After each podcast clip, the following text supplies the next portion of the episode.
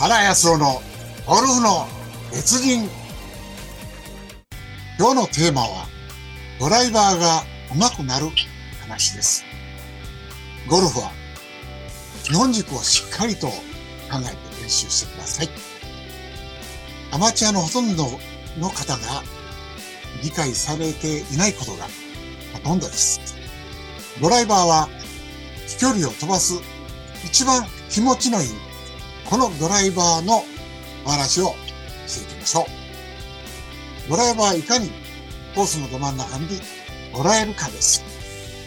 なぜなら、次のセカンドショットが打ちやすい場所にボールが置かなければならないということなんですね。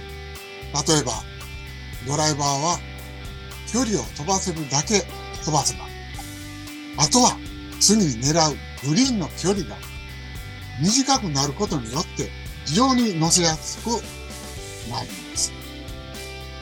だから、最初にドライバーをたくさん飛ばせて、グリーンに乗せる確率を上げることが、スコアを縮める大事なポイントなんです。私の経験から言いますと、私はゴルフのクラブの中で、ドライバーが一番難しいクラブと思っています。このドライバーがうまく打てれば、とても気持ちよく、最高に嬉しいものです。ドライバーを打つ場合、一番先に打つわけですから、その周囲におられる人が、たくさんおられて、そこに緊張して打つわけですね。いい当たりをすれば、最高に気持ちのいいもんですよ。大勢の中のステージで立って歌を歌うようなものなんです。まあ、リスナーさんの皆さんにはですね、ゴルフは全ての集中力の勝負と言ってもいいでしょうね。前回も言いました。打つときにイメージを作りながらたとえ手の力を軽く抜き、それが基本なんです。練習したことをもう一度思い出して本番で言ってほしいんです。私のドライバーの極意は、まず、右足を軸にしっかりと決めて、ドライバーのヘッドの重さを感じることが大切なんです。